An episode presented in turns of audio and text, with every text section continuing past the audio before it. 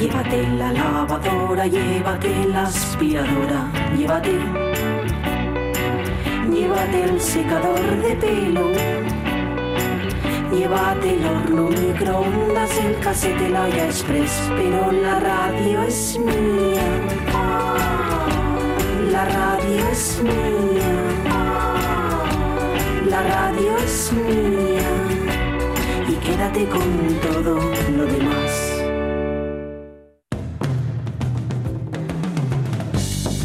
La radio es mía. Pachi Poncela.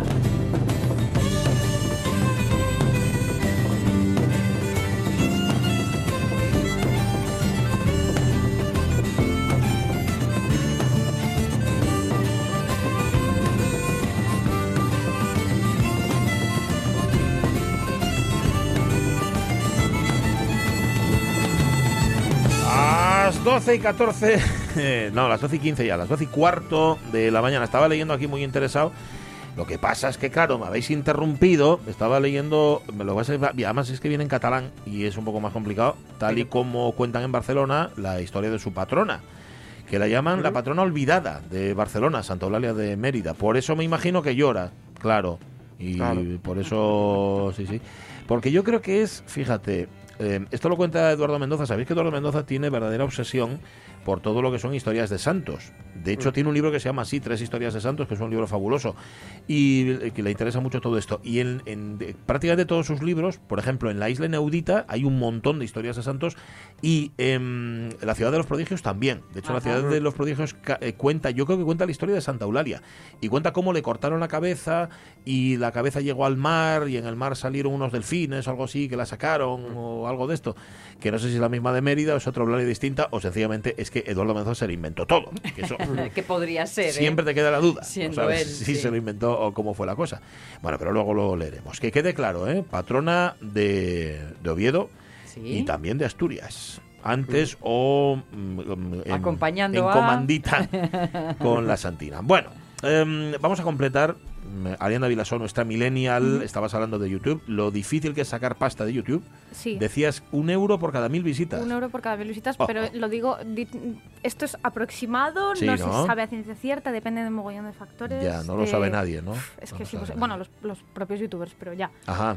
Y luego, bueno, eh, YouTube inventó un nuevo sistema para ganar un poquito de dinero. En plan, antes de hablar de Twitch quería mencionar esto también, que Sí. son las membresías y las donaciones. Ah, mira. Porque Mm. en los streamings tú puedes donar una cantidad de dinero X y con eso incluir un mensaje en plan, ¡Ey! ¡Molas mucho! Sí, Ajá. así. O también poner stickers en plan, con la cara del youtuber en cuestión, en plan, esto, toma, stickers para ti. Bien. Y bueno, por supuesto, de todo esto, eh, una parte se la queda YouTube en plan del dinero. Un porcentaje aproximado de 30% YouTube y Sí. 70% el youtuber, el dinero de la donación, digo. Ajá. Y luego el tema de las membresías es más de lo mismo, pero es un pelín más exclusivo. En plan, pagas X cantidad mensual para hacerte miembro y obtener ventajas sobre el resto, como un iconito al lado de tu nombre que indica que eres miembro de este canal, Ah. chat y contenido exclusivo para miembros, en plan más vídeos o lo que sea.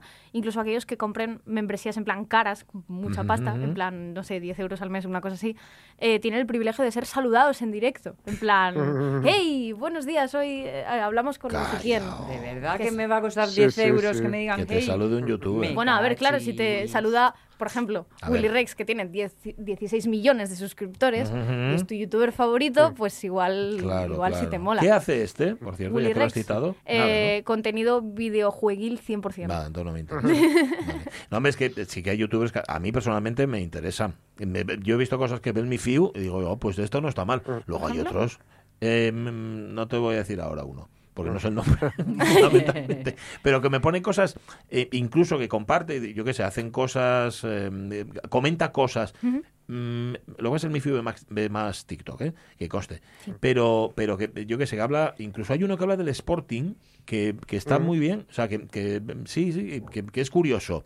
Lo siento, Caunedo, es así. Y, y- y lo veo y, y me interesa, pero yo es que veo tal cantidad de youtubers que no dicen más que su opinión Es sobre que las claro, cosas. depende, depende un poco mucho, por ejemplo, lo, lo del saludo, claro, nos suena Mm. una locura, Sí. pero esperar 15 horas a la puerta del hotel para ver si nos guiña un ojo, no. Eh, Ya, ya, real, ya. real, Tienes eso sigue- razón, eso sigue razón. pasando. O Sí, sea, sí. Pero, y en el caso de los de yo por ejemplo tengo la membresía de un canal eh, futbolero, de- el del periodista Maldini, Anda. que cuesta, me cuesta, no sé si son, no llega a dos euros al mes.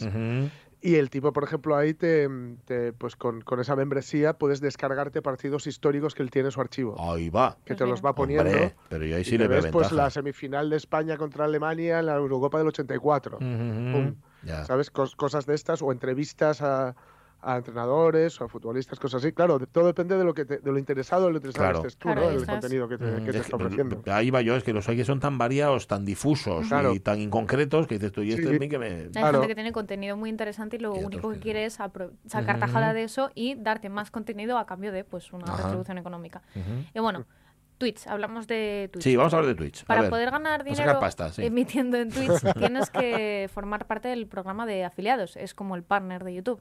Pero es bastante más sencillo, a mi juicio. Necesitas haber emitido al menos 500 minutos, que 500 minutos son 8 horas y pico. En total, en el último mes, o sea, 8 horas al mes tampoco es tanto. 7 días sueldos de emisión en el último mes. Una media de 3 espectadores por directo en el último mes, again, y 50 seguidores en general. Mm. Si cumples todo esto, entras a formar parte del programa de afiliados. Y em- ahí es donde empieza el tema de las suscripciones, que es como la diferencia más notable entre YouTube y Twitch, yo creo.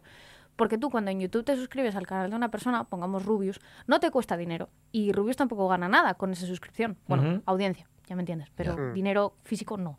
Y en Twitch hay una diferencia entre seguir y suscribirse, porque seguir a Rubius en Twitch es gratuito, pero lo que también tienes es la suscripción que te cuesta de base 5 euros al mes, pero ya te da ventaja sobre el resto, porque te quita los anuncios que hay, te da emotes, que son como los stickers de antes, pero en Twitch tienen más importancia porque se pueden poner rollo chat de solo emotes y solo aparecen stickers ahí a tope. Y bueno, te da medallitas, no sé, cocinas. Y claro, bueno, hay suscripciones de 5 euros, pero también las hay de 10 y de 25 euros. Imagínate, madre mía, 25 euros. Buah, 25 euros. pues, 25 euros de Julius en Vena todos los meses. Van a tu casa, a, van a ir a tu casa, Van a ¿no? tu casa y te, y A te trae, despertarte. te trae la Te comida. hace el zumo, por ejemplo. Y bueno, imaginaos la cantidad de contenido extra que se puede crear para mantener contentos a, Sí, a los sí, fans. sí. Que por supuesto, como siempre, Twitch se lleva un porcentaje de todo lo que sacas, que es el 50% aproximadamente para la mayoría de streamers, salvo un- un 30% que se lleva si es un streamer más grande. Entonces ahí ya el 70% se lo dejan para él. Que por cierto, como detalle gracioso, cuando te suscribes al streamer, le sale en pantalla y todo el mundo lo puede ver. Y por ejemplo, un ejemplo que encontré que me hace gracia, cuando te suscribes a Ibai, que ya hablaremos de Ibai la semana que Uy, viene. sí, sí, ese lo conozco. Bueno, la semana que viene, dentro de dos. Sí. eh, le, sale en, le sale en pantalla. Ari, gracias por darme tu dinero, te quiero. Ujú. Dice eso. Eh, Jorge, gracias por darme tu dinero, te quiero. Mm. Y luego el tema de las donaciones todavía tiene más vuelta, porque las donaciones en Twitch se hacen a través de una especie de moneda virtual que son los bits. Tú los compras, eh, 100 bits son un euro y medio aproximadamente, y luego tú vas al stream de tu youtuber, bueno, youtuber streamer favorito, Sí. y le donas esos 100 bits que un bit es un céntimo para, para ese streamer, y con eso puedes escribir tu mensaje personalizado en plan, hey, me mola mucho lo que haces, no sé qué. Mm. Que, pero la gracia es que Sí. el streamer también puede personalizar el mensaje que va a aparecer. Por ejemplo, Ari me ha tirado a la cabeza 100 bits. Mm. O to- todas las combinaciones que te puedas imaginar. Bueno, está guay. Y... Divertido. Es divertido. Ujú. Está bien. Y bueno, en general. Twitch tiene, yo creo que por el, por el modo en el que se creó, por el modo en el que se hizo, que cuida bastante más a su comunidad que YouTube, porque YouTube, con todo el tema de algoritmos, monetización y tal, yo creo que mucha gente hizo que YouTube se fuese, en plan, que youtubers famosos se fuesen de la plataforma y se pasasen a otras, que de eso ya hablaremos dentro de dos semanas. Ajá. Tela. Twitch en general tiene un sistema de monetización, yo creo que mejor, yo creo que ayuda más en general. Se han ido muchos youtubers a, a Twitch. Sí. Comparten también ambos canales. Y que has citado el Rubius. ¿El Rubius que está solo en Twitch? No, eh, a ver, ¿sabes qué pasa? Que muchos youtubers lo que hicieron fue tener contratos, Mm. o sea, a las marcas, Sí. o, o- o Twitch o YouTube o lo que sea, firmaron, les ofrecieron contratos exclusivos Ah, para que amigo. solo emitiesen en su sitio. Ah, y de esto hablaremos porque hay un trasvase de gente que se ha ido de acá para allá, de allá para acá. Tela. Ujú. Porque Bueno. si no, lo propio es hacer un directo en Twitch y luego lo cuelgas en YouTube. Sí, de hecho, de hecho, esto es, esto es importante. Ahora, mm, grandísima parte de contenido de videojuegos de YouTube son recortes Ah, del directo de Twitch. Claro, es que es la Claro. lógica. Usar Te vas a el... ir a Twitch, te vas a hacer de Twitch. Va, Pero vamos, Te veo, rápidamente. eh, te veo, Sí, te sí, veo. Y suscribirme con 20 euros al mes. No sé a quién todavía, Gracias, ¿eh? Sonia, por darme tu dinero. Exacto, yo con tal que de salga leerlo- Ibai ahí diciéndote. Está bien que hablemos de Ibai dentro de 15 De días. Ibai habla- Sí, hablaremos, señor. hablaremos. Es un es personaje Curioso. Curioso. Curioso, Es cuando muy, menos. es muy sí. buen tiro. Es muy buen tiro. Sí, me da toda la impresión, pero mm, a- a- es que yo le tengo cierto reparo a la gente que presume de ser ignorante. No es, no es tan ignorante, simplemente No, seguramente no. personaje construido, como casi todos los youtubers, Eh, tienes pues un personaje burro. construido. Yo creo que es un poco burro, pero bueno, ya hablaremos. Es vasco. ¿Y ahí? ¡Hala lo que ha dicho! Gracias, Arianda Vilasó. Ahora no, ahora no puedes volver la semana que viene, tienes que volver dentro de 15 días y toda la comunidad vasca durante 15 días se va a pensar que tienes algún tipo de racismo o algo de, No, de- La vasca connotación. monegasca. Eh, enseguida viene Mar Vidal, mm, un poquitín después Julio Concepción. Hoy quiero yo, a ver si se deja llevarle por los puertos de Asturias. Ya que ha empezado la nieve, eh, me le quiero preguntar por los nombres de los puertos, que los hay Ah, curiosos, mira. los hay sí, y los hay que parecen, los escuchamos tanto ta- y luego al final no sabemos de dónde viene. Pero antes de nada, muy rápido, muy rápido, vamos a hacer una agendina de cine.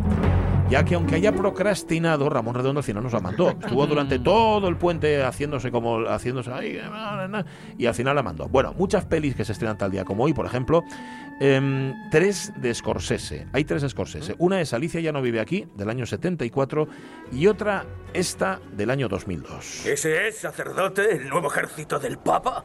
¿Unas cuantas fulanas y un atajo de harapientos? Escucha, Bill. Me juraste que sería una batalla entre guerreros, no entre un puñado de señoritas. Y guerreros es lo que he traído. ¡Los guardias de O'Connell! ¡Los feos de las chisteras! ¡Los camisas largas! Esto es Gangs de Nueva York o bandas de Nueva York, bueno, Gangs of New York, película que es demasiado larga. Que luego habláis del Sí. irlandés, pero Gangs of New York, uf, hay un momento que dices, Sí. oye, ya, ¿no? Resúmemelo un poco. Pues nada, se estrenaba batalla como hoy en 2002 y también se estrenaba en 2013 El Lobo de Wall Street, de Scorsese. Y en el año 2008, Tranquilo, rollito de primavera. No voy a matarte. Yo también agacharía la cabeza si fuera tú. Me di cuenta de que eras un mierda nada más verte, pero nunca pensé que se te dieran peor las mujeres que robar coches. Atontao. Es Tao. ¿Qué? No es atontao. Es Tao. Me llamo Tao. Sí, bueno, la has cagado con esa chica que estaba ahí. No es que me importe una mierda un atontao como tú. No ¿cómo lo hace. Clint Eastwood para que un personaje tan odioso como este te caiga bien? Porque Sí. es odioso absolutamente sí. el personaje que hace en Gran Torino. Pues no sé, un secreto que tiene Clint Hombre, Eastwood. llevar su cara ayuda un poco Sí, a que... sí. Y la voz de ¿eh? Constantino Romero. También, también. un poquitín. A nada que se pongan, te dejas. Y esto es Gran Torino del año 2008. 115 años se cumplen hoy del nacimiento del más famoso y uno de los mejores guionistas de la historia del cine de Hollywood. La boca de la verdad. Mm. Según la leyenda, si un embustero mete ahí la mano, la boca se la morderá. ¡Qué terrorífico! Atrévase a hacerlo. Es Dalton Trumbo, sí señor, que sobrevivió a la caza de brujas de Hollywood y que dice Ramón Redondo, si McCarthy hubiese sido el mejor, sin dudas. Hizo muchos guiones que desconocemos que los hizo, algunos sí, Espartaco, sabemos que sí que lo hizo. Papillón, Johnny cogió su fusil, Acción Ejecutiva o Vacaciones en Roma, que es lo que está sonando de fondo. Ahí está. Sus guiones remojados. Eso es. Eh, 104 años cumpliría hoy de milagro, de milagro, no los cumplió Kirk Douglas. ¿Le resulto gracioso, coronel? No soy un toro, mi general. No me ponga delante la bandera de Francia para que embista. No me gusta que compare la bandera de Francia con un capote de torero. No he querido ser irrespetuoso con nuestra bandera, señor. Quizás te anticuada la idea de patriotismo, pero donde hay un patriota hay un hombre honrado. No todos opinan así. El doctor Johnson decía algo muy distinto sobre el patriotismo. ¿Y se puede saber lo que decía? Nada en realidad. ¿Qué significa nada en realidad? Nada importante, señor. Coronel, cuando pregunto algo siempre es importante. ¿Quién era ese hombre? Samuel Johnson, señor. Muy bien, ¿y qué tenía que decir ese tipo sobre el patriotismo? Dijo que era el último refugio de los canallas. Lo siento, señor. No quería molestar. Ey, 104 años ¡Ostras! cumple Kirk Douglas, ahí lo tienes. El protagonista de Buff, de peliculones de Senderos de Gloria, este que estamos escuchando, por ejemplo. Pero bueno, no os, di- no os digo más, porque ya todos habéis visto pelis de Kirk Douglas, que en efecto es el padre de Michael Douglas. Aunque no se apelliden Aunque igual. el apellido sea distinto.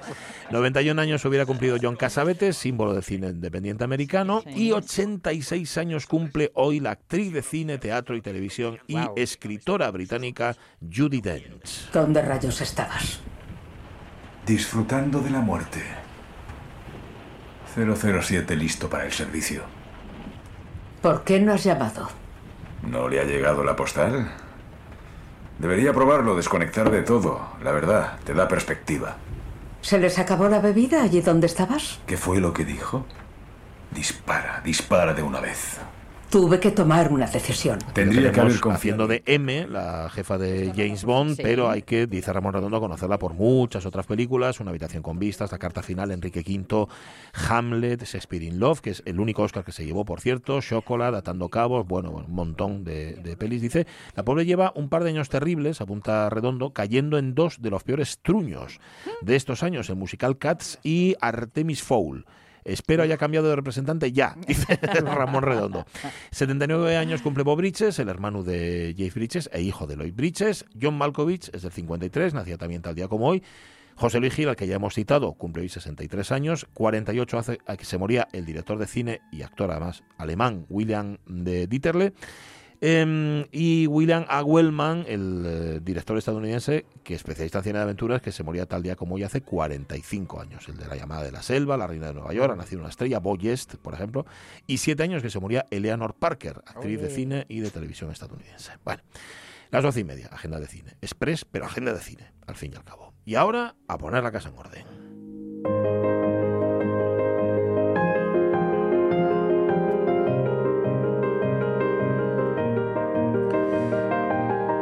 Hola, ¿cómo estás, Mar Vidal, organizadora profesional? Buenos días. Buenos días, pues aquí estoy. Mm, No puedo decir que esté muy bien hoy. ¿Qué te pasa? ¿Qué verdad, de tienes? decir. ¿Qué tienes? tengo, pues, pues que a mí me sienta muy mal eso de que haya tantos días de fiesta. Sí, ¿verdad?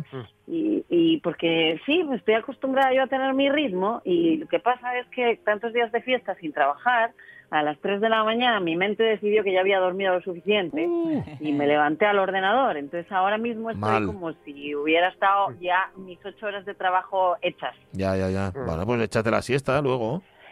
Estoy agotada. Échate Si la siesta. Lo que voy a hacer es ahora, según termine la radio, voy a ir ya a tirarme por lo menos un poquito al sofá, a relajar. Ajá, bueno. Pero bueno, exceptuando ese pequeño detalle, estoy muy bien. ¿Y vosotros qué tal? ¿Os Bueno, bien. las bien. vacaciones? Jorge Alonso ya ya ha puesto el árbol. Sí, sí, Ya sí. lo sé. Lo vio, lo vio por redes también, lo vio en Facebook, Marta. Lo he visto. Bien, Lo tienes que a- no sé si pusiste cascabeles al final o no. No, bueno, es que en, en ese es el salón y ahí no, ese salón no es cat friendly. Ahí no pueden pasar. Entonces no, no, les- no hace falta que les ponga nada para que se entretengan, aunque estén locos por, por hacerlo. Así que no, no, tiene decoración inglesa. Tiene. Bueno, bien, bien, muy bien, muy bien. Muy bien. Yo no lo puse todavía y Avellaneda no lo va a poner. Avellaneda nunca lo pone. No lo pero pone, no seguro lo que pone. alguna cosa hay por ahí en casa de Avellaneda que antes no había. Bueno, os prometo que algo lo busco y lo pongo en vuestro honor, ¿eh? Por mí, por vos y por todos Ah. los compañeros. Bueno, pero manda foto, ¿eh? Te- Tenemos que verlo. Vale, Oye, nos, nos había quedado pendiente de la semana pasada un el lifestyle que, que tiene que ver. Yo es que no sé si se puede coger musgo. No puedes coger musgo por ahí, ¿no? Del natural. Así, En teoría natural, loco, no. Natural no, se debe. No se ¿no? puede, no se puede, pero es- esta gente tiene sus propios proveedores. La cosa es que yo tengo unas amiguinas. Sí. Bueno, es que es muy cachondo, porque es una chica que yo conocí, son dos hermanas, Bien. ¿vale?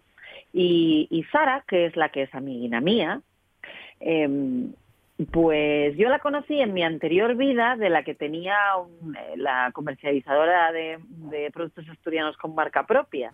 Porque fuimos juntas, con- junto con otras personas, a un viaje de Asturex a vender en República Dominicana. Ah, y ella, vendi- ella tiene una empresa familiar de hace un montón de años de quesos. Mm, Qué rico. Y, y bueno, pues luego montó esta cocina también, aparte de, de, esa, de la empresa familiar con su hermana, Sí. y tiene una empresa que se llama Musgo Natural Deco. Ajá. Lo que hacen básicamente, ellos son, son especialistas en hacer jardines verticales para espacios interiores. Qué bonito. Está, sí, la verdad que hacen maravillas. la- y, y, y, y este año yo siempre en Instagram saco un sorteo, todos los años, que se llama la cesta de coordenada, que no desordenada, Sí. que en el que bueno sorteo pues eh, durante más o menos justo antes de la Navidad pues un montón de artículos que, que amigos de toda España y alrededores mm, buenamente me mandan ¿no? para que para que luego a la casa de la gente les llegue y este año me llamó Sara y me dijo oye y si hacemos algo y yo le dije oye ¿y si me haces una corona Mira. Para poner la puerta, de estas así, con ese musgo que haces tú y tal. y, y me hizo una corona para la cesta de coordenada, que, que luego me hizo otra para mí, para casa, y, y yo le, le voy a regalar una a otra persona que no voy a decir porque si me oyen... Claro, ya no es sorpresa. Y, y ya no es sorpresa. Y, fin- y las tiene para vender, de hecho, ¿eh? porque han quedado tan bonitas. Y las hizo con musgo, como ellos hacen los paneles verticales, Sí. las hizo con musgo y le puso así como, como hojas preservadas, naturales, ¿no? Así Ujú. como colores morados, morados, Dios, granates, Sí. no sé, eso es una puñ- perdón. Muy es bonita, muy bonita, muy Muy- bonita. muy Es- bonita. estoy entendiéndote, por lo tanto, que Musgo Natural Deco hace jardines verticales, no se dedica a hacer adornos navideños. Esto ha sido una circunstancia. Vale. Esto ha sido una circunstancia, pero las tienen en venta y la verdad Bueno. que son muy bonitas. Así que si alguien no tiene corona para su puerta, pues oye, siempre se puede pasar por ahí. Y tienen unidades súper limitadas, no sé lo que les quedará, la verdad. Ujú. Claro. Pero, Bueno, pero, pero ahí pues están. Tiene, hacen cuadros también, por ejemplo, hacen cuadros también con, con ramas secas, Sí. con ramas preservadas y tal. Y tienen cosas muy chulis. Pero bueno, sí que es verdad que ellos lo, como que lo suyo, suyo es los jardines verticales. Que nos cuadran lifestyle, pero también nos cuadra muy deco al final. Y como Bueno. este, hoy no voy a hablar ni de orden ni de deco, No. pues mira, nos vino hasta bien. Vale, estupendo. De lo que nos vas a hablar hoy justamente es de una cosa que no vamos a poder hacer y si vamos a hacerla es con límites que es recibir gente. Sí, efectivamente. Hoy vamos a hablar de protocolo. Bien. Porque es un tema que a mí me apasiona. Yo reconozco que me hice como chorrocientos cursos de protocolo en su día.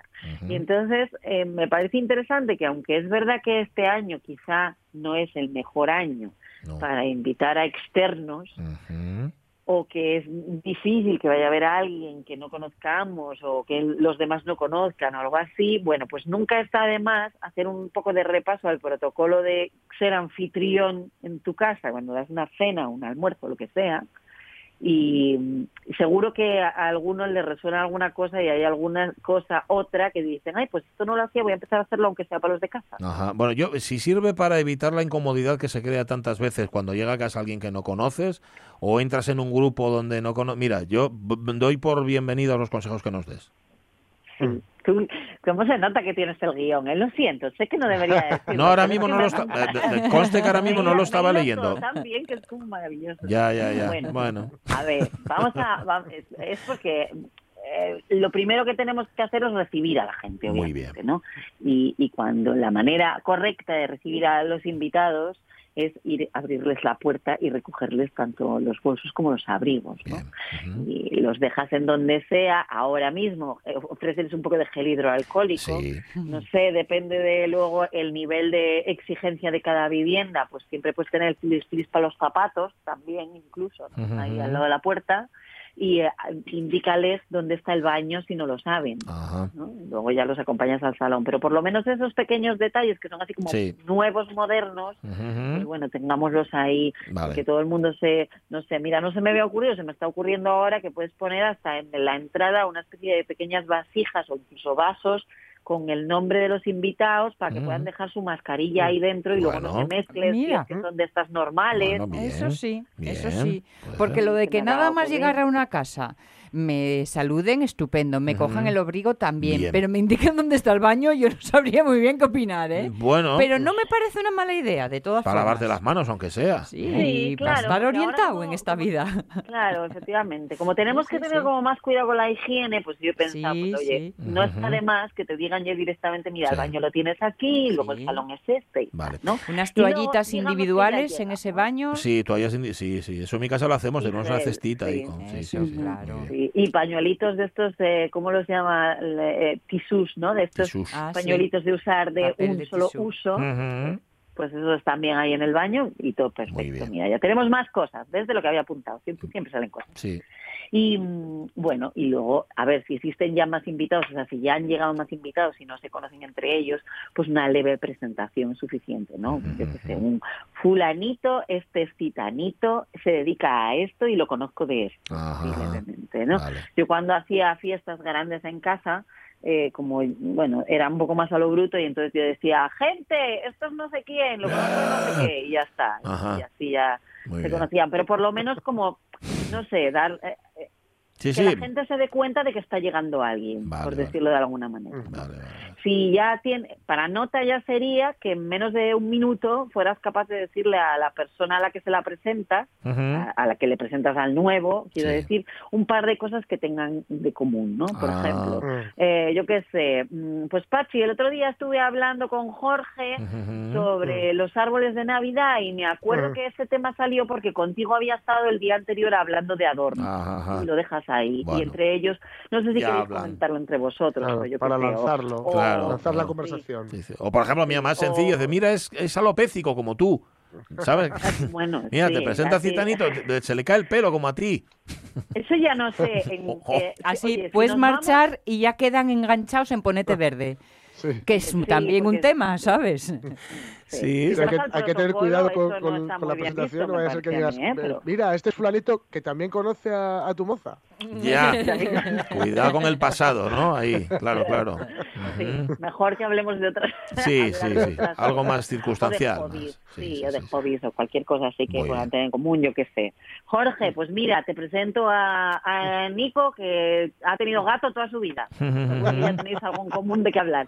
Yo qué sé, ¿no? Vale. También es verdad que es necesario conocer un poquito a, a las personas que van a tu casa. No está de más. Bueno, sí, es un detalle. Sí, sí, sí. Es un detalle, Pero- es un detalle. Pero a veces, por ejemplo, se me ocurre, imaginaros que de repente este año solo os juntáis los de casa, pero la pequeña trae al novio. Mm. Pues Ah, es que al novio ya. no lo conoces. Ya. Entonces, bueno, pues hay que interesarse un poquito, que él. la sobrina nos cuente algo del novio para poder luego mm, Zaca. que el novio no se sienta incómodo. O sí. Ay, no, Cari, este año no lo traigas. Ah, no nos gustó. Ay, Cari, por este año no. Mm. A nosotros nos encantaba, ¿eh? Cuando llegaba a casa la novia de alguno de nuestros hermanos. Hmm. o el novio de mi Sí, hermana. Oh, oh, oh, oh. Eso os gustaba, me parece a mí que A os por él. gustaba tanto como a mi padre, que lo que hacía era Sí. los cogía por, los, los cogía por el hombro y les enseñaba el pabellón de casa Toma. y el hueco que quedaba. Ah, la cabeza, ¿no? Dice, mira, ¿ves este ciervo y ves este? Pues Este tengo es uno. el último. El último, Qué ahí Es está. muy de mi padre. No os riáis que todavía lo hizo este verano con el novio de mi sobrina. Jolín. O sea, esto es, es Salado algo tu que padre. sigue cayendo Qué todos salado. los años. Qué salado, no me lo presentes. Bueno, eh, oye, no, cuando llegas no está la cena eh, todavía. ah, ¿Y qué hacemos ahí en ese momento de espera?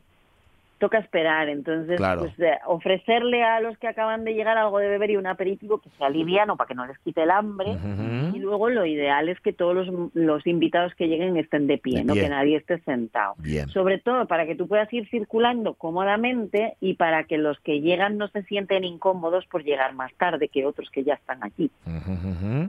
También para que no se apoltrone la gente, ¿eh? Ya, Esto un poco. Así, porque bueno. Y yo sí que os diría, en, en ya algo como un poco más de orden o de deco, no sé muy bien de qué es, que sería bueno que incorporaran unos posavasos o unas bandejitas por ahí en sitios estratégicos para que los invitados sepan que es ahí donde deben dejar sus copas o sus vasos. Ah, ¿no? Importante eso, sí. tirados de cualquier sitio, sí.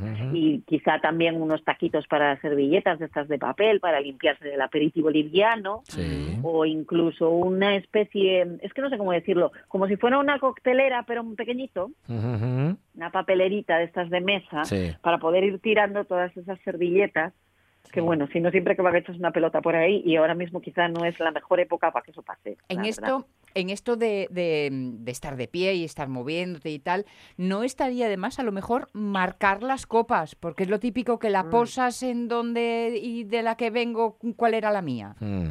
Sí, eso hay, hay muchísimos eh, ganchitos de estos que se ponen en la copa Sí. y que tienen como, los hay que tienen como paisaninos y los hay que tienen que son como bigotes. Mi hermana el otro día, fíjate, eh, este fin de semana estuve en casa de mi hermana allí en Muñalén y le preguntó a mi sobrina, a mi marido, que, qué color le gustaba, si el verde, el azul o el rosa. Y el marido dijo el amarillo y coincidió que tenían amarillo Menos y le puso un bigotito amarillo en la copa. Ah.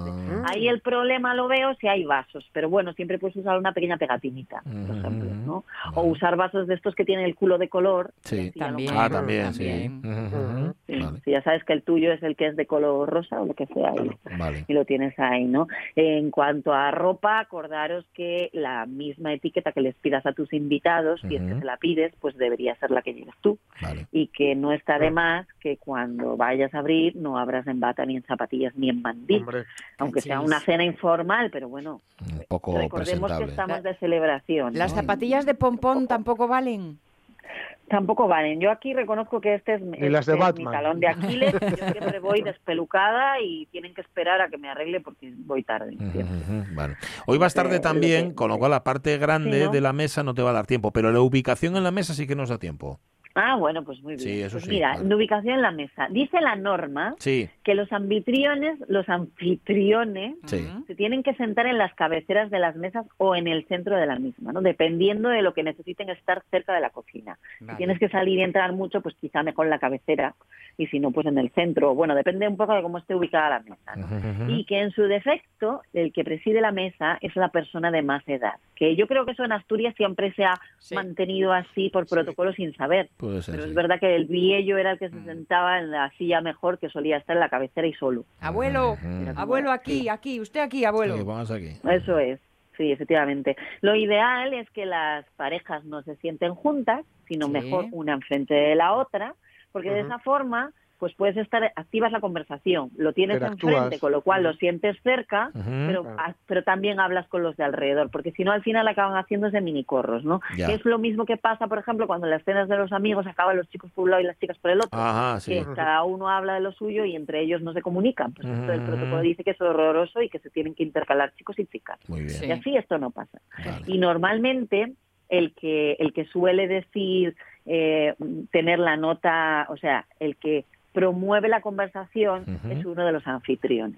El que Ah. dice, pues no sé qué, no sé cuánto. Entonces, aunque siempre hay pequeñas conversaciones, Sí. pues hay como una central grande que es la que va marcada un poco un protocolo por las personas que están en la casa, ¿no? Que suelen tener, suelen ser livianas, no se habla de política, lo hacemos muy mal en las mesas españolas, sí, porque sí. no se habla de política, ni se Ni de habla religión, de, tampoco de religión. de De religión, fútbol tampoco. De Ah, nada. no se habla con la boca llena. No se debe hablar. De fútbol Comed. es difícil tampoco. Comed y callad, Mejor ya está. que no. Exacto. Ujú. Y bueno, y, y antes de que se me quede por ahí en el tintero, los anfitriones, los más jóvenes, se tienen que sentar en los extremos. Sí. Y los niños, mejor que coman en una mesa para En ellos, mesa porque si no van a monopolizar totalmente la conversación. Claro, Mm. claro, Claro. Y a mí me dejáis en la mesa de los niños, que es donde estoy yo más a gusto. A mí en la mesa de los mayores me suele aburrir bastante.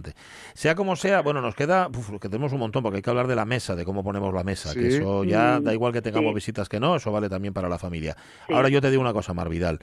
Mm, esa- Dime. me- a mí me resulta agotador. O sea, algo de, de este tipo, cuando invitas a gente a casa, Mm. a- po- por, mínimo, o sea, por un poquitín que te preocupes de su bienestar y de que estén a gusto, acabas absolutamente derrengado, de verdad, Sí. ¿eh? Sí, eso es verdad. Sí, sí, sí, es agotador. Sí, es agotador. También es verdad que la gente que hay hay gente que, que es que ha nacido para ello. Yo me acuerdo de, de cuando Mm. vino Silvia, la, la chica de, de un, bueno de una empresita que se llama Cenas Adivina, Mm. que vino vino a casa a hacer. Hicimos aquí una cena con, con Carmen Osorio en mi casa y, y tú la veías como ella se desarrollaba en el ambiente y era alucinante, pues sabías que había nacido para ellos. Es que hay gente que es que Mm. le encanta. Ujú. Y si no eres tú de los que te encanta, pues entonces casi No. busca que al que le encantes dejarle que haga. Luego esto es lo típico, ¿no? Que, que tú siempre te, le dices a tu suegra o a tu cuñada, va, esta vez, este año, ¿por qué no venís a mi casa en vez de ir yo para allá? Qué graso Mm. Y error. luego igual ella lo está pasando mal porque no le gusta, pero Ya. a ti no te deja porque siempre se hizo en tu casa. Entonces, si a ti te gusta ya. recibir, pues i- e- insiste. Sí. Sí. Para que, se, para que se vaya a su casa y no te quede, se queden en la tuya donde tú lo pasas mal, no sé. Ya, bueno, a mí, a mí me gusta ¿eh? lo de recibir, pero insisto, es una cosa agotadora. Ya Es pa- agotador, pa- sí, pero recibes a dos. ¿eh? Yo tampoco creo que tú recibo a más. A ver si piensas que mi casa es Anfield. No, Eso es porque eres un gran anfitrión. Eso sí, eso sí, eso ya te lo digo yo. Pero mira, contigo voy a ser descortés. Marvidal, hasta el miércoles que viene. Hala. Adiós. Así, de mala manera. Recuérdanos la web, ¿cómo es? Marvidal. Marvidal.com. Así de fácil. Ahí lo tienen absolutamente bien, todo. sí. absolutamente. Ahora ya es muy fácil. Gracias, Marvidal. Un beso. Cuídate. Gracias, chicos. Chao. 12 y Chao. 48 minutos de la mañana. Paró de llover, así que paseo. Venga. Bueno, paró de llover. Espera a ver qué nos dice nuestro profe Julio Concepción. Julio, ¿qué tal? Muy buenos días. Buenos días. ¿Dejó Sí, de sí, llover? Son, son soleados, sí. De momento paró de llover y de nevar. De arriba, de qué sé yo, pero aquí abajo Ahí abajo, bien. está bueno. sol- solellero. Menos mal. Lo que pasa que, oye, ¿cómo somos, eh? Llevaba sin llover, curioso. A ver, noviembre no llovió prácticamente nada. Y ahora nos llovió tres días seguidos y ya nos quejábamos. Ya es que la xente non vive del campo. Si, Ya. si del campo, verá que fai falta Sí. hasta para las fuentes, que mira, había fuentes secas en los pueblos, ¿quién lo diría? Ya. Hombre, fuentes secas, y con Madre esto mía. ya entran en agua. Tampoco oye eso, oye que vaya cuatro días, chicos. Ya, y- puede haber llovido en otro momento, sí, sí. Y el encaje. Nunca llueve a gusto de todos. Oye, y ya llegó la nieve a los puertos y yo quería aprovechar para preguntarte por el nombre de puertos de montaña, de puertos de montaña de Asturias, que hay algunos que ya sabemos, yo qué sé, el del Pozo de las Mujeres Muertas, ya hemos contado, ya nos has Sí. contado tú muchas veces que no tiene nada que ver ni con mujeres muertas, ni con pozo, ni con nada. Bueno, Sí. pero mira, hay otros, hay otros que nos, que nos sugieren mucho. Yo, por ejemplo, el puerto de la Marta. El puerto de la Marta, de- de- de- ¿quién era esa Marta? Si es que existió alguna Marta en algún momento. Vamos a ver, esas Martas, Santa Mar- Santas Martas, fíjate que en la parte de León hay varias Santas Martas. Yo los comprobé incluso, fui a algún sitio a Santa Marta, por ejemplo, ahí por Mansilla de las Muras, hay un Santas Martas que no tiene nada que ver ni con santas ni con martas. Es decir, las martas, las mar, eran las matres, las matronas, eran divinidades de- del agua. Y Santa Marta, eh, ahí nada más pasar Busdongo allá, y llegas a donde había antes aquella charcutería y aquello que paraba tanta gente. en realidad es el origen de las aguas. Ahí confluyen varios arroyos. Por lo tanto, mar, ese Marta es una metátesis, es una interpretación a, a través de Matra. Es decir, la gente interpreta, incluso levantan capillas, se levantan capillas donde no tiene nada que ver con Marta, sino con Matra, con, con Mar, es decir, con, con Mat, eh, una raíz indoeuropea que significa origen, no exactamente madre, origen, origen de las cosas. Por lo tanto, es una palabra sagrada, una palabra sagrada que es- tiene tantas aplicaciones, eh, en fin, en toponimia y en léxico y en la madre de todo. La madre del cordero se dice la madre Sí, es decir, el origen de todo. Sí, Por lo tanto, las Marta es el origen de la ver- del agua que fluye hacia Pola de Somiedo y hacia la parte de allá también eh, vierte para, vari- para varios ríos y en varias direcciones, por lo tanto es un alt- alto divisorio de aguas. Ajá. Que se puede entrar por Bustantigo, que es otra es otro nombre precioso también. ¿De dónde vendrá eso, eh, Julio? No, el busto antiguo, el bus está claro, es un bustio de pastos quemados. Y ese busto antiguo puede ser el busto antiguo, el busto antiguo, es decir, el busto, cuando, cuando se habla, por ejemplo, de Maya Vieja o cuando se habla de Braña Vieja, Braña Vieja, es decir, un busto de siempre. O también algún antropónimo derivado, también pudiera ser, eh, existe también, en fin, eh, antiguo, que pudiera ser eh, a, a- a través de un nombre, pero para mí es el busto antiguo, el busto de siempre, el fin, el- la Maya Vieja, eh, buena, topaera, por lo tanto es un pasto quemado mm, tradicional, en buen sitio. Ajá, vale. Y, y la cubilla, que hay otro puerto también que escuchamos ahora cuando dan el parte de los puertos cerrados. ¿De dónde viene la cubilla, Julio? Bueno, la cubilla en Lena y en Asturias tiene que ser cubiella o cubiecha. Empezamos por ahí, cubiecha. Vale, Eso de la, cubilla es una castellanización Ah, amigo. que incluso no se dice ni en León, porque los leoneses prácticamente, con eso del guionés que tienen ahora, prácticamente igual que el asturiano. Eh, Por lo tanto, sería cubiecha. Pero bueno, se castellanizó en los mapas, se generalizó y ahora con esto de la vuelta, cubilla es, de en realidad o de cueva o de, o de, o de, o de cuba, es decir, de cupa, sitio empozado. Y la cubilla, la cubiecha, mejor dicho, y un mayao muy guapo que hay pasando las portillas esas un cacho más allá, a un kilómetro y pico, y que tiene eh, varias cabañas y hasta una capilla. Hubo una capilla ahí de monjes, eh, porque llaman además el convento. Por lo tanto, es un sitio empozado, retirado, una cueva o una cuba. Hay muchos, cubilla, cubiecha, uff, la tira. Eran sitios elegidos estratégicamente para el ganado, para las cabañas o para refugiarse, caso por ejemplo ahí que parece un ese convento que fue una especie de, de albergue de montaña, eh, vete a saber ya cuándo, pero allí está la capilla, está de, de cabana por supuesto, y una cabana, pero tiene toda la estructura de una capilla, preciosa. Tanto, Cubilla es el- la, la cueva, el sitio, el sitio empozado. Los monchos que llegaban siempre a lugares absolutamente inaccesibles para el resto de los seres humanos y que ahí se establecían. ¿eh? Cerca de Dios y mirando al mundo. Sí, sí, no lo sé, pero O vamos, así, ¿no? se, se metían es que tenían su función, ellos también Ya. atendían a la, ahí pasa el camino francés, buena función tendría, que te coge una tormenta por allí, van mil años, fíjate tú si no agradeces una cabana, cualquier cosa, Ya, para ya, refugiarte, sí, sí, para comer sí. un poco, pues, un poco queso, un poco leche. Oye, ya que has dicho lo de la che- che- cheitariegos, le- leitariegos, mm, ¿eso de dónde viene ese, ese Sí, nombre? bueno, eso está muy estudiado. está muy estudiado. Eh, Ruiz de la Peña, Ignacio, que murió, eh, eh, lo tenía muy estudiado por el coto. Es decir, eh, son las, las zonas en realidad de leite, de leche. Pastos muy buenos. Bueno, ya, eh, yo anduve por ahí preguntando y resulta que ahí, pues hace tan solo 60, 70 años, había competencia entre las brañas eh, de arriba y de abajo eh, y de leitariegos a ver quién mandaba mejor las mantegas para, para Madrid. Tenían que ir limpias en carros, en teberzas, que no dieran nada de, de leche ya. Por lo tanto, ahí son pastos muy buenos para la manteca, una palabra, para la leche. Ahí pasaban los carreteros, pasaban los arrieros y fue un gran eh, paso comercial. que llevaban, ya lle- llevaban los productos pues para el resto de, bueno, para el resto de España y de, y de otras regiones. Por lo tanto, leitariegos son pastos propicios para la leche. Hay muchos sitios llaman la fuente de la leche, donde enfriaban la leche. Eh, por lo tanto, la leche fue un, la leche y el queso, los derivados, la cuallada, en fin, fue un producto muy importante, van, van tan solo 60, 80 años. Hay tiempo para otro un nombre de alto, ¿no? Sí, no, hay unos cuantos. sí, sí. Maravio. Maravio. Un nombre un poco peculiar, que poco asturiano suena eso. Sí, pero ese, por ejemplo, ese ab, ese avio, ese ab está en muchos, eh, eh, está en mu- muchas otras raíces. Ave es agua, parece ser. Y mare, pues en realidad viene a ser lo mismo. Porque ahí, es, ahí hay una zona donde se, donde se sume el agua, que llaman el sumidero, llaman el sumidorio. Por lo tanto, es una zona llana muy importante de, por el agua. Para mí, Maravio es, eh, en fin, el agua o la zona del agua, el agua, el agua que fluye, algo así. Que es un monumento natural, por cierto, ¿eh? Puerto de Sí, sí, Maravia. claro, Maravio es impresionante. Sí, señor. Oye, ¿y Tarna? Que también nos aparece siempre... Sí, sí, Tarna, Tarna Taranos eh, Mm, es el nombre, era. Dios Tarano, el Dios Tarano, el Dios que protegía de los rayos.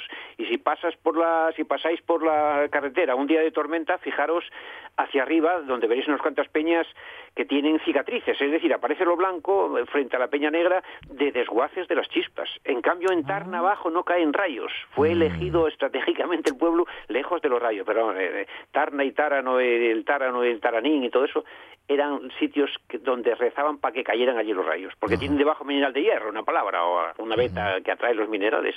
Entonces ellos creían que eran los dioses los que atraían los rayos y era la tierra, pero bueno, ellos tenían que también tenían Tiene que explicarlo. Claro, tiene que dar alguna explicación, ¿no? De, de Y quedó el nombre, quedaron los nombres por lo menos muy guapos para ver que ellos tenían su inteligencia también, pues sí. para miles de años. Vale, yo he escuchado mucho tiempo, Julio Concepción, que el puerto del Connio, de- por evolución de la propia palabra, no debería llamarse así. O sea, de Connio debería haber evolucionado hacia... Bueno, no lo voy a decir aquí porque hay- chiquillos que seguramente estarán escuchando la radio. ¿Esto es así? ¿Es una especie de, de eufemismo llamarlo el Connio o se quedó así? Vamos. No, que- bueno, con, eh, ese con es roca. Con, can, eso no- so- esa KN en realidad, KN, canto, por ejemplo, un cantu, el kentu, son elevaciones del terreno. Entonces, ese con, efectivamente, con eh, doble con doble N, para mí es una es otra forma de inteligencia de los nativos o de los humanos para no confundir las cosas. Entonces, lo que llama, mantiene la doble N para que efectivamente no haya ot- otras interpretaciones. Entonces, coño es exactamente el alto, el, alto divisorio, el, el cantizal, en una palabra, porque ahí ya das vista a toda la parte que va hacia Ibias, ¿no? Por lo tanto, con... Eh, existen mezclas de con, nada más. Estás de con, es verdad, es verdad. Por lo tanto, ese con yo lo interpreto. También dicen que hay, a través de un antropónimo pudo venir, pero con y can, todo eso son eh, bueno, cantábrico, fíjate, cantábrico. Por lo tanto, todos son eh, rocas altos, que no se deshacen, por cierto, porque a la vez en roca no se deshace, claro. Por lo tanto, el con, ese connio eh, es un, como tantas eh, art- articulaciones de los nativos, mantienen la etimología, es decir, para que nadie interprete otra cosa, mantienen la etimología. Connio, efectivamente, no otra cosa. Vale. Oye, ¿y el puerto de San Isidro siempre se llamó así? Digo, ¿esto es una advocación a- al santo, al San Isidro? ¿Es una evolución rara de, de, no sé, de otra palabra, de otro origen? No sé. Bueno, lo que es, es una santificación, eso está claro, es una cristianización. Eh, ahí está el toneo, encima de que para mí la cosa viene por ahí. El toneo es, eh, en realidad, el tonitum donde eh, retriñe, como el retriñón, donde retriñen los, los rayos cuando hay las tormentas. Por razones que sean, tiene unas concavidades, a la parte ya, por ejemplo, en Cebollera, y suenan le, le- mucho las tormentas. Por lo tanto, algún, alguna divinidad eh, rezaba. Porque debajo de San, de, de San Isidro, justo al filo de la raya, está eh, la- Nuestra Señora de la Braña que precisamente estos días sale un artículo en la revista Llerana, muy guapo sobre eso. Mira, tienes oportunidades, una cosa muy guapa. Entonces, debajo está Nuestra Señora eh, de la Braña. Ajá. Es decir, una ya empezamos, alguien a- para rezar y proteger. Ajá. Y yo creo que San Isidro, pues bueno, fue una cristianización, pero Claro. para mí a partir de- también de, de un lugar donde en los altos, que, pues claro, caen rayos y retruenan y la gente tiene que tiene que buscar divinidades. Vaya, vaya, vaya paseo al que te llevamos hoy, Julio Concepción. Oye, Por todo lo alto. pero por totalmente, y metiendo los pies en en la nieve. Un abrazo, Julio, hablamos el miércoles. Cuídate mucho. Un beso, un beso. Adiós, adiós. Abrazo. Bueno. Gracias a vosotros. No hay, bueno, no hay preguntamos por pajares, que parece obvio, pero bueno, ya preguntamos la semana que viene, que igual no es tan obvio como pensamos. Oye, mañana el Asturpás, Sí, acordaos, ¿eh? Con mañana dos vacaciones. Para conseguir, bueno, y qué, y Próximas. qué vacaciones vamos a tener en 2021 y lo bien que... Lo bien que nos va a pre- lo que nos va a prestar el programa de mañana. Em, em, Sonia Bellaneda, Jorge Alonso, Omar Caunedo, Nicolai Fernández, Pachi Poncela. ¿Los he dicho a todos? Están todos dichos. Ahora las noticias y luego el. Sed muy felices. Adiós.